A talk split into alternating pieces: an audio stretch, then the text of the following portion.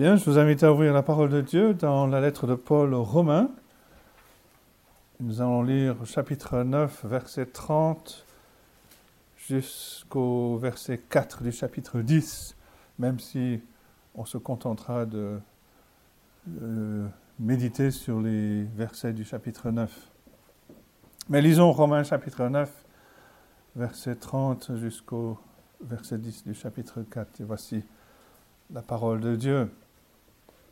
Que dirons-nous donc? Les païens qui ne cherchaient pas la justice ont obtenu la justice, la justice qui vient de la foi. Tandis qu'Israël, qui cherchait une loi de justice, n'est pas parvenu à cette loi. Pourquoi? Parce qu'Israël l'a cherché non par la foi, mais comme provenant des œuvres. Ils se sont heurtés contre la pierre d'achoppement, selon qu'il est écrit Voici, je mets en sillon une pierre d'achoppement et un rocher de scandale, et celui qui croit en lui ne sera point confus. Frères, le vœu de mon cœur et ma prière à Dieu pour eux, c'est qu'ils soient sauvés. Je leur rends témoignage qu'ils ont du zèle pour Dieu, mais sans intelligence, ne connaissant pas la justice de Dieu et cherchant à établir leur propre justice ils ne se sont pas soumis à la justice de Dieu. Car Christ est la fin de la loi pour la justification de tous ceux qui croient. Et jusque-là, la parole de Dieu. Quand euh, on écoute quelqu'un, un orateur ou quelqu'un qui parle régulièrement euh, en public, on remarque que cette personne a tendance à utiliser des formules ou des, tournures de phrases qui, qui le caractérisent. Euh, la personne ne le remarque pas forcément, mais quand quelqu'un vient lui euh, vient mettre le doigt dessus, cette personne réalise qu'effectivement elle va utiliser des expressions, des tournures de phrases, et parfois on va imiter cette personne parce que justement son langage et ses, ses expressions qu'elle utilise caractérisent vraiment cette personne. Et l'apôtre Paul entre dans cette catégorie. Il utilise des expressions dans euh, certains contextes qu'il va continuer d'utiliser. Et ces expressions sont, nous sont tellement familières que lorsqu'on les voit, on sait que quelque chose se passe, que Paul veut dire quelque chose, que quelque chose, euh, c'est un, un point important dans son argumentation. Et on a une de ces expressions ici au début de notre passage au verset 30. Que dirons-nous donc? Et euh, ces mots soulignent quelque chose C'est Paul. Paul veut, on l'a déjà vu, quand il utilise cette expression, Paul veut d'abord faire une pause. Arrêtons-nous, récapitulons ce que nous avons vu. Il va ensuite arriver à une conclusion. À quel point sommes-nous arrivés euh, dans notre discussion? Et il veut avancer. Rassemblons euh, toutes les implications de ce que nous avons vu pour avancer, pour aller euh, jusque, pour voir où cela euh, nous mène. On a vu qu'il l'a déjà fait à plusieurs reprises. Il l'a fait par exemple au chapitre 4, au verset 1. Que dirons-nous donc qu'Abraham, notre Père selon la chair, a obtenu? Il a parlé de la justification par grâce, par le moyen de la foi. Et il fait une pause. Que dirons-nous donc? Comment est-ce que cela a fonctionné dans le cas d'Abraham. Réfléchissons, arrêtons-nous un instant. Il va le faire au chapitre 6, après avoir parlé du fait que là où le péché a abondé, la grâce a surabondé. Il pose la question, que dirons-nous donc? Arrêtons-nous. Soyons sûrs de, vraiment comprendre ce que cela veut dire. Il l'a fait au chapitre 7, verset 7, en parlant de la loi. Que dirons-nous donc? Il le fait peut-être dans le passage le plus connu, au chapitre 8, au verset 31, après avoir expliqué l'évangile, il commence cette belle section euh, en nous invitant à, faire cette pause. Que dirons-nous donc à l'égard de ces choses? Essayons d'assimiler ces réalités, de comprendre les implications. Et Paul nous a amené aux merveilleuses conclusions à la fin du chapitre 8. Et on connaît donc assez bien l'apôtre Paul pour savoir que lorsqu'il commence ce passage au verset 30 avec cette question Que dirons-nous donc? Paul veut que à la fois nous fassions une pause, que nous réalisions, que nous rassemblions tout ce que nous avons déjà vu, mais il veut aussi avancer et réfléchir. Et ce que Paul, ce qui se passe ici, c'est que Paul est accablé. Euh, on l'a vu déjà au début du chapitre qu'il a parlé de sa tristesse, mais Paul ici est vraiment, véritablement accablé. Euh, bien qu'il ait dit en Romains chapitre 1, versets 16 et 17 que L'évangile est la puissance de Dieu pour le salut de quiconque croit, du juif premièrement, mais aussi du grec, du non-juif. Le fait est, comme il le souligne ici, c'est que c'est le grec, le non-juif, qui a répondu à l'évangile de Jésus-Christ. Et Israël, d'où est sorti l'apôtre Paul, Israël a, dans sa majorité, refusé l'évangile, voire même rejeté l'évangile du Seigneur Jésus-Christ. Et Paul sait que euh, sans Christ, ses compatriotes dans la chair ne sont pas sauvés. Et son fardeau, son désir, c'est de les voir être sauvés, de les voir accepter l'évangile. Et dans ce sens-là, il ressemble au Seigneur Jésus-Christ qui a pleuré sur Jérusalem, qui a pleuré pour ses compatriotes dans la chair, euh, parce qu'ils n'étaient pas euh, sauvés.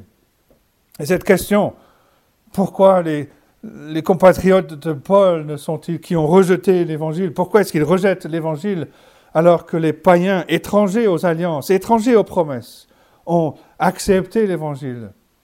Cette question n'est pas seulement une question académique pour Paul, c'est pas seulement une question théologique pour l'apôtre Paul, c'est une question réellement très personnel. Ses compatriotes, les membres de son peuple, n'ont pas accepté l'Évangile. Paul a euh, expérimenté cette réalité et nous le voyons aujourd'hui. Ce sont essentiellement des non-juifs qui sont greffés dans le royaume de Dieu et pas Israël. Pour nous, c'est une question un peu éloignée, mais pour Paul, c'est une question très personnelle. Et pour vraiment réaliser combien euh, c'est une question personnelle pour l'apôtre Paul. Euh, il suffit de, faire une petite étude dans, le livre des Actes, en commençant avec Acte 13, lorsque Paul et Barnabas sont envoyés de l'église d'Antioche pour annoncer l'évangile, et d'aller jusqu'au chapitre 21. Et dans ces neuf chapitres, on regarde euh, ce qui se passe quand Paul arrive dans une ville pour annoncer l'évangile. S'il y a une synagogue dans la ville, Paul va dans la synagogue pour pour annoncer l'évangile. Mais à chaque fois, sans exception, il est rejeté. Il est éjecté de la synagogue. Et donc à chaque fois, Paul se tourne pour annoncer l'évangile aux non-juifs, aux païens. La douleur de Paul n'est pas une douleur théorique. Ce n'est pas, quelque, un, point irritant dans sa théologie bien structurée. Non, c'est quelque chose que, Paul a, vécu, qu'il a connu Partout où il est allé annoncer l'évangile. Il a été rejeté par toutes les synagogues. Il a été chassé par ceux à qui il était venu annoncer la bonne nouvelle, c'est-à-dire ses compatriotes selon la chair. Et c'est donc quelque chose qui est insoutenable pour lui. Comment Après avoir dit que l'évangile est la puissance de Dieu pour le salut de quiconque croit, pour du juif premièrement, puis du grec. Comment se fait-il que ce soit majoritairement des Grecs, des non-juifs, qui ont répondu à l'Évangile? On a vu que la grande question de l'apôtre Paul se trouve au verset 6 de ce chapitre. La parole de Dieu est-elle restée sans effet? Est-ce que Dieu, est-ce que la parole de Dieu a failli? Dieu a donné ses alliances, il a donné les, privilèges au peuple d'Israël. Est-ce que Dieu a failli? Et tout ce qui suit cette question, et que nous avons vu, c'est la réponse de Paul aux objections, aux réserves, aux, aux, mains qui se lèvent au fond de la salle. Paul, la grande question, c'est est-ce que la parole de Dieu a failli? Paul, nous avons vu sa réponse, répond avec un puissant non. La parole de Dieu n'a pas failli. Parce que depuis le début, la promesse de Dieu était une promesse discriminatoire. Dans l'élection, dans la grâce souveraine de Dieu, Dieu fait grâce à qui il veut. Et il endurcit qui il veut. Depuis le début, Dieu avait dit à Abraham, et on l'a vu au verset 7, en Isaac, et pas en Ismaël. En Isaac, tu auras une postérité appelée de ton nom. Pas en Israël. Il y a une discrimination, il y a un choix. Et Paul a utilisé cette image très puissante de Jacob et Ésaü.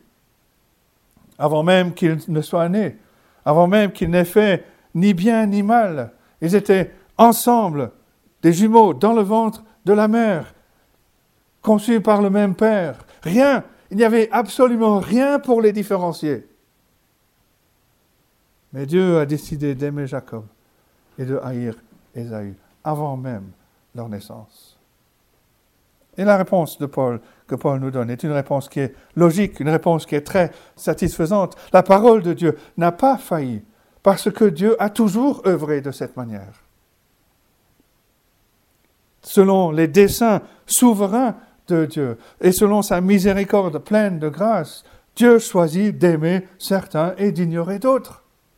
Et il l'a toujours fait.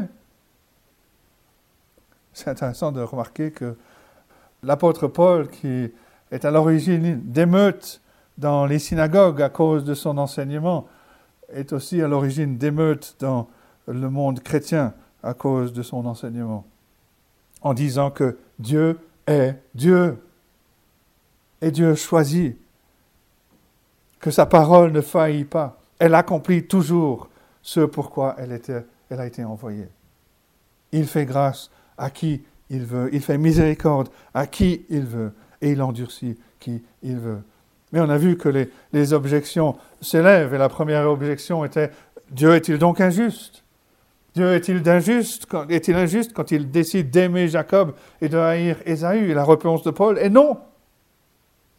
Si vous avez suivi mon enseignement euh, dans cette lettre aux Romains, non, Dieu, en fait, manifeste sa miséricorde, parce qu'il aurait n'a pu très bien ne pas choisir aucun des deux.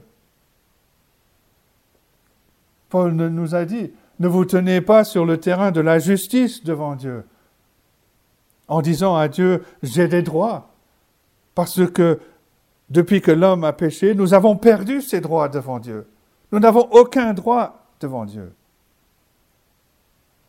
Et cela a soulevé une autre question. Une autre objection, je n'y peux rien.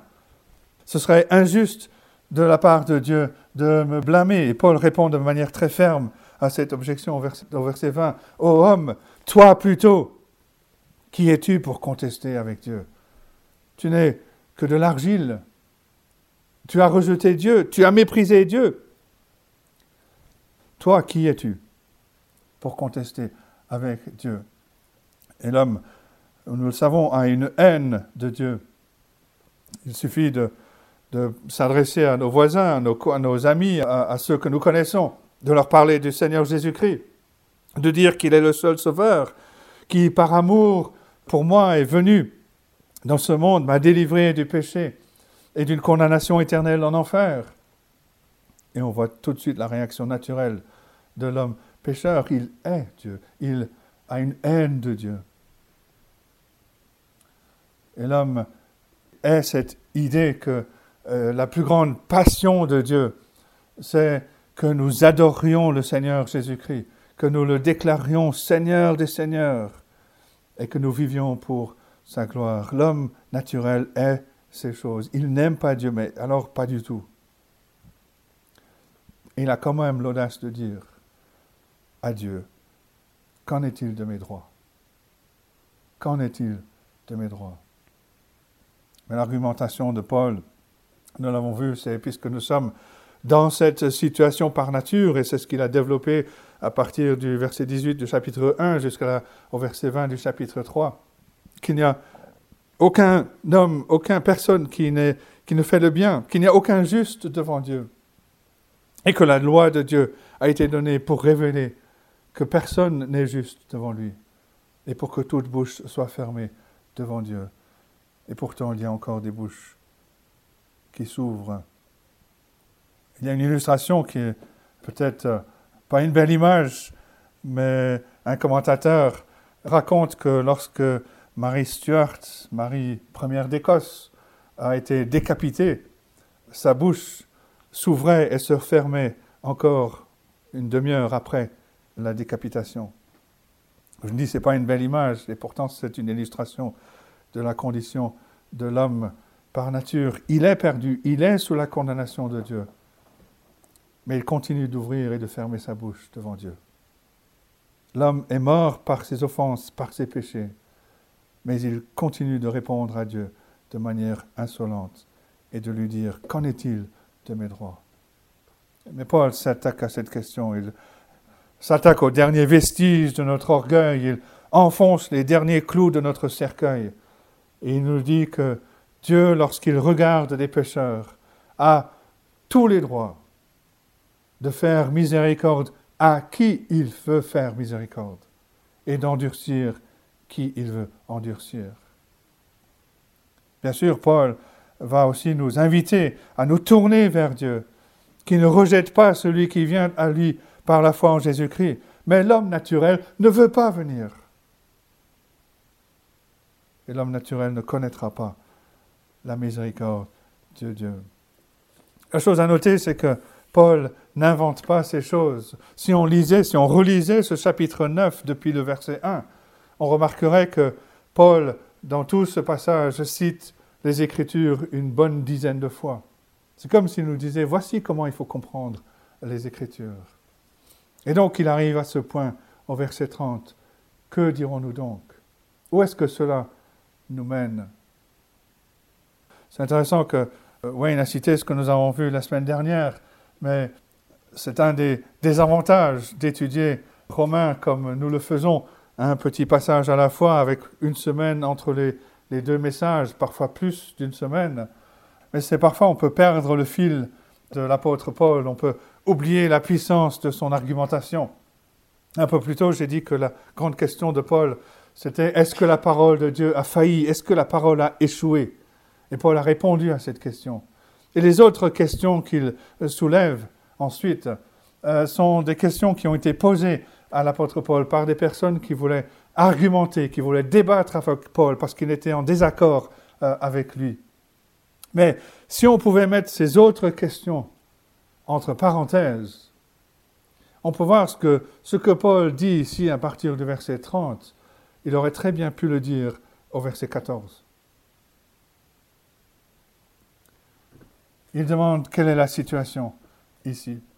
Est-ce que la parole, il dit, j'ai répondu à la question, est-ce que la parole de Dieu a failli? La réponse est certainement pas. Certainement pas. Parce que Dieu fait miséricorde à qui il veut et il endurcit le cœur de qui il veut. Alors pourquoi? Pourquoi se fait-il qu'Israël ne court pas dans le royaume de Dieu? Les païens qui ne cherchaient pas la justice ont obtenu la justice, la justice qui vient de la foi, tandis qu'Israël, qui cherchait une loi de justice, n'est pas parvenu à cette loi. Pourquoi? Parce qu'Israël l'a cherchée non par la foi, mais comme provenant des œuvres. Ils se sont heurtés contre la pierre d'achoppement. Je ne sais pas si vous remarquez dans ce passage, mais Paul ne mentionne pas Dieu ici.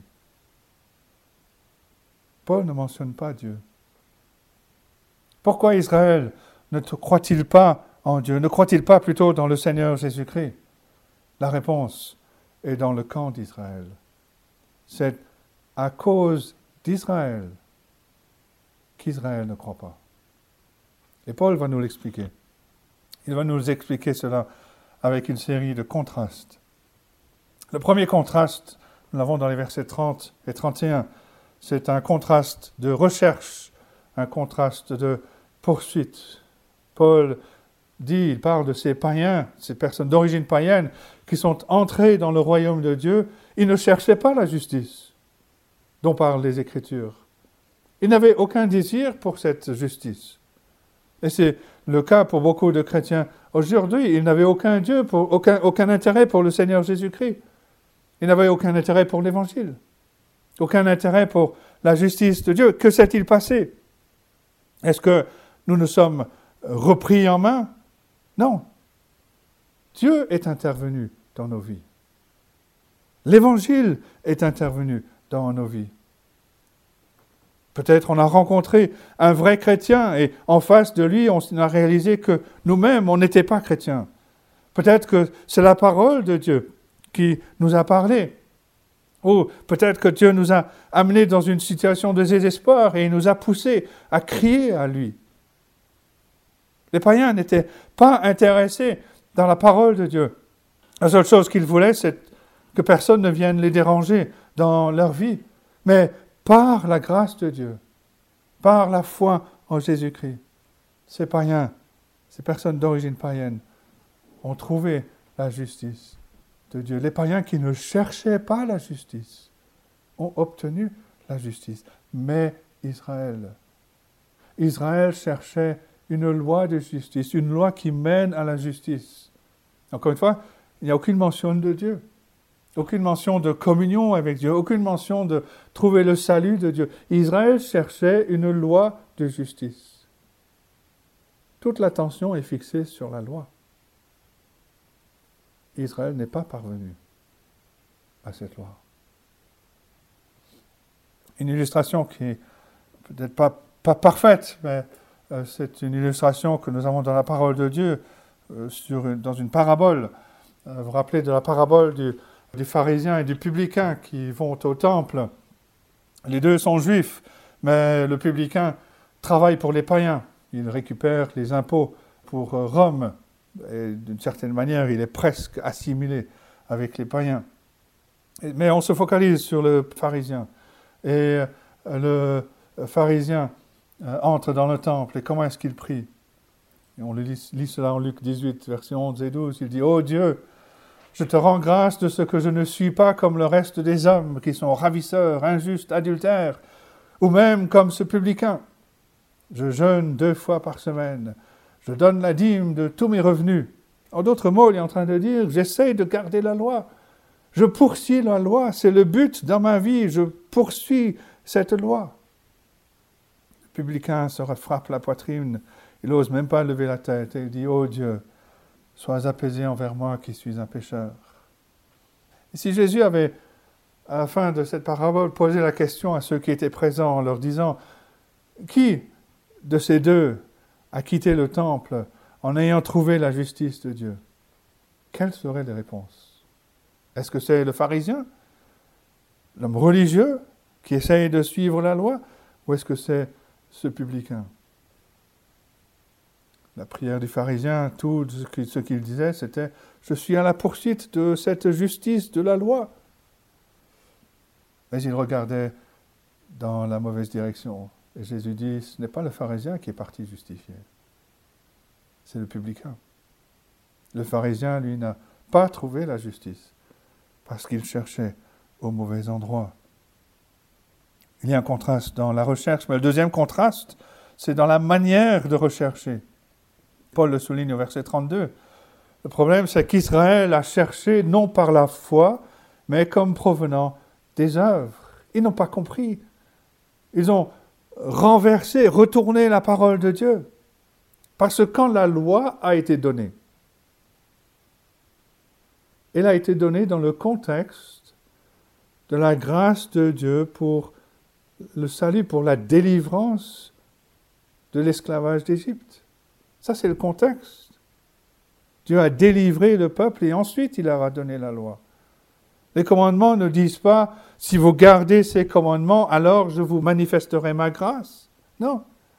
La loi dit, je suis l'Éternel, ton Dieu, qui t'ai fait sortir du pays d'Égypte et de la maison de serviteurs. Je t'ai délivré par ma main puissante. C'est pourquoi? Imite-moi. Et Israël regardait vers la loi, se focalisait sur la loi. Aujourd'hui, on peut croiser peut-être pas tellement dans notre pays, mais en Israël, des, juifs assidiques qui marchent la tête penchée, euh, les yeux sur la loi, euh, le doigt sur chaque phrase de la loi, chaque ligne. Qu'est-ce qui ne va pas? On voudrait arrêter ces personnes, leur dire, mais mon ami, tu cherches au mauvais endroit. Tu regardes à la loi comme si la loi était le moyen du salut. Mais la loi ne peut pas te sauver. La loi dirige, pointe vers le moyen du salut. La loi en elle-même va t'écraser, elle va te condamner. Elle ne peut pas te sauver. Seul Dieu, dans sa grâce infinie, peut te sauver par la foi en Jésus-Christ. La loi pointe vers le Seigneur Jésus-Christ. Si on continue de regarder à la loi en tant que telle, on ne verra pas la direction dans laquelle la loi pointe et qu'elle dirige vers le Seigneur Jésus-Christ. Il y a un troisième contraste, et c'est dans le résultat. Comme Israël l'a cherché non par la foi, mais comme provenant des œuvres, ils se sont heurtés contre la pierre d'achoppement. C'est quoi? Ou plutôt, c'est qui la pierre d'achoppement? C'est le Seigneur Jésus-Christ. En Actes chapitre 4, verset 11, les apôtres citent le psaume 118 pour parler du Seigneur Jésus-Christ, qui est la pierre rejetée par vous qui bâtissez et qui est devenue la principale de l'angle. L'apôtre Pierre, ce pêcheur de Galilée, a l'audace de dire aux théologiens, aux experts de son temps, vous les bâtisseurs, vous n'avez même pas reconnu la pierre que Dieu a choisie quand elle était devant vos yeux.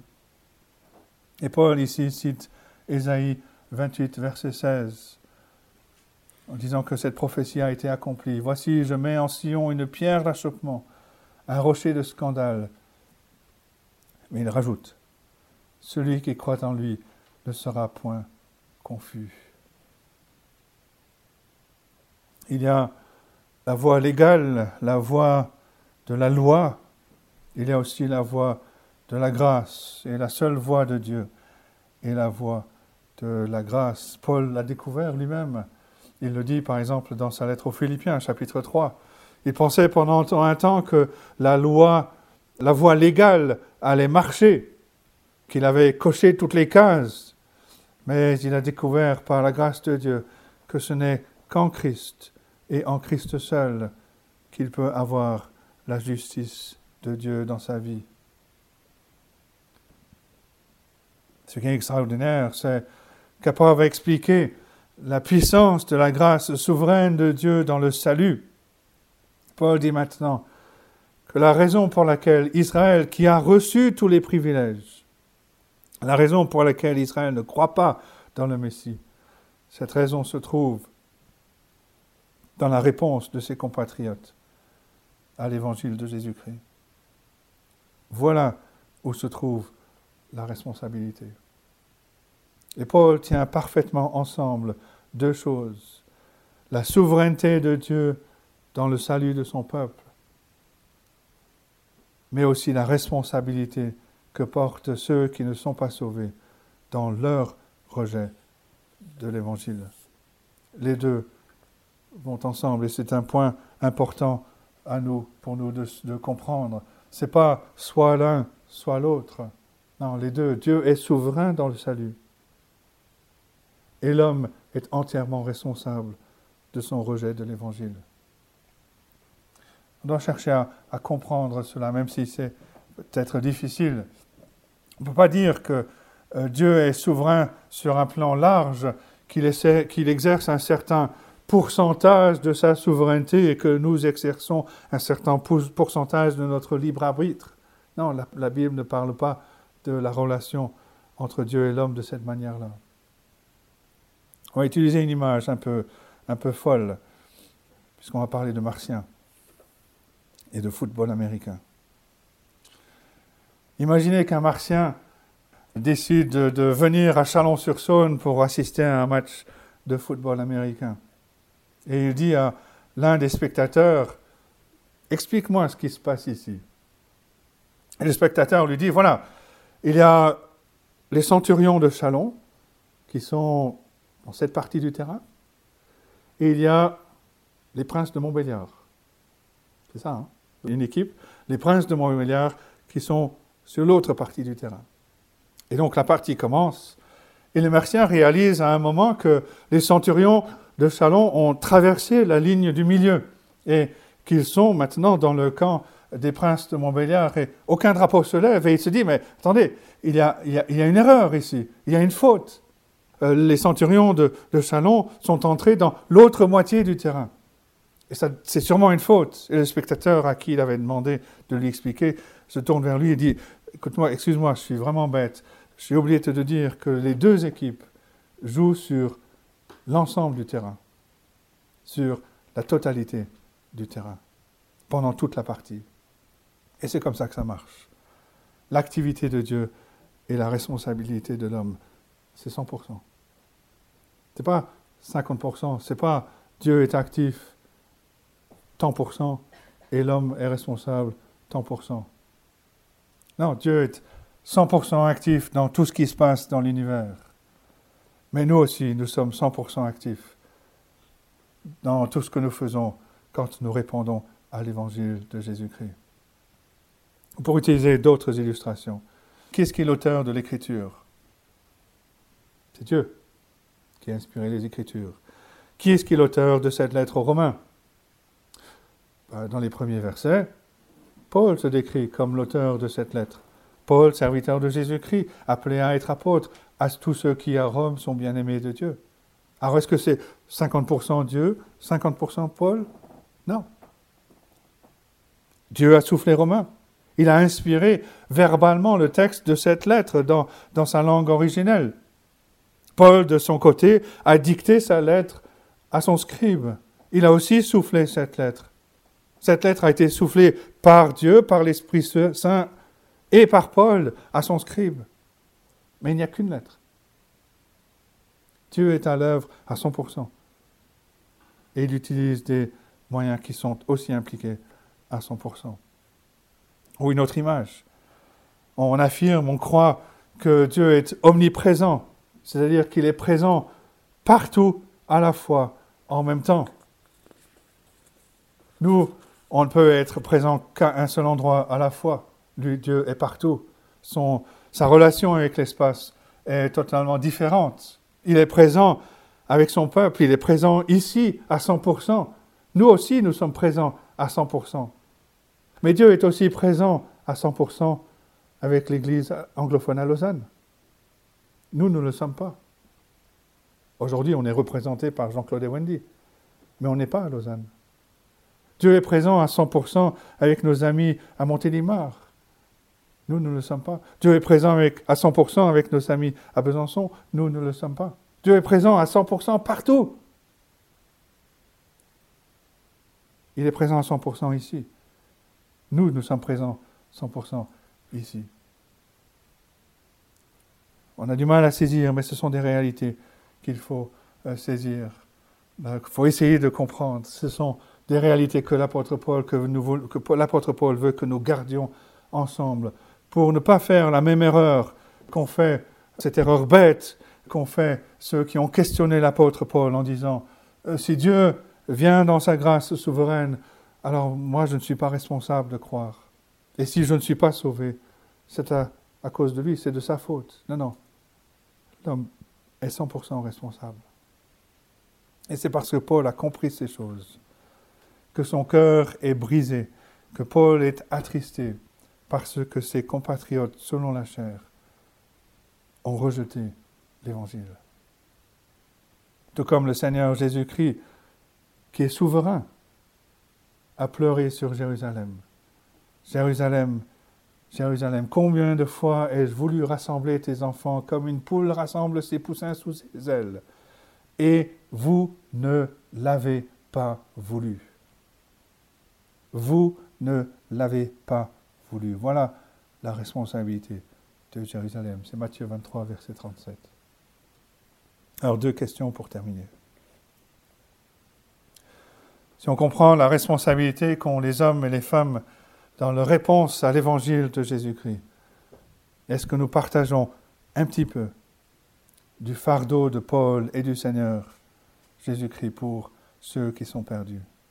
Est-ce que nous aussi, nous sommes attristés, nous avons le cœur brisé de voir ceux de nos amis, de nos voisins, de nos familles qui ne connaissent pas le Seigneur Jésus-Christ. Est-ce que nous aussi, nous avons ce désir, comme Paul le dit au début du chapitre 10. Le vœu de mon cœur et de ma prière à Dieu pour eux, c'est qu'ils soient sauvés. Et la deuxième question, est-ce qu'on réalise que par nature, on n'a aucun droit de devenir chrétien, aucune force pour devenir chrétien, mais que nous avons le droit de demander à Dieu de nous faire miséricorde, sachant que si nous le cherchons, c'est parce que lui a déjà œuvré dans nos cœurs et qu'il nous a donné le désir de le chercher et qu'il ne rejette pas celui qui le cherche de tout son cœur. Dieu nous offre sa miséricorde en Jésus-Christ. Si Dieu réveille quelque chose en nous qui a soif de tout ce que l'Évangile offre, cela veut dire que Dieu ne nous a pas abandonnés. Jésus nous dit, tu ne le voulais pas, tu ne le pouvais pas, mais moi je le veux. Viens à moi, fatigué et chargé, tel que tu es, accablé par tes fardeaux, accablé par tes péchés, allant dans la mauvaise direction. Viens maintenant à moi et tu trouveras le repos. Le Seigneur Jésus-Christ est soit une pierre d'achoppement, un rocher de scandale pour ceux qui refusent de croire en lui. Ou alors il est pour ceux qui croient en lui, ils découvrent qu'en Christ, ils ne seront jamais confus. Que Dieu nous aide donc à comprendre euh, ces choses, qu'il nous aide par son esprit à ruminer ces choses et qu'il bénisse sa parole à nos cœurs ce matin. Amen.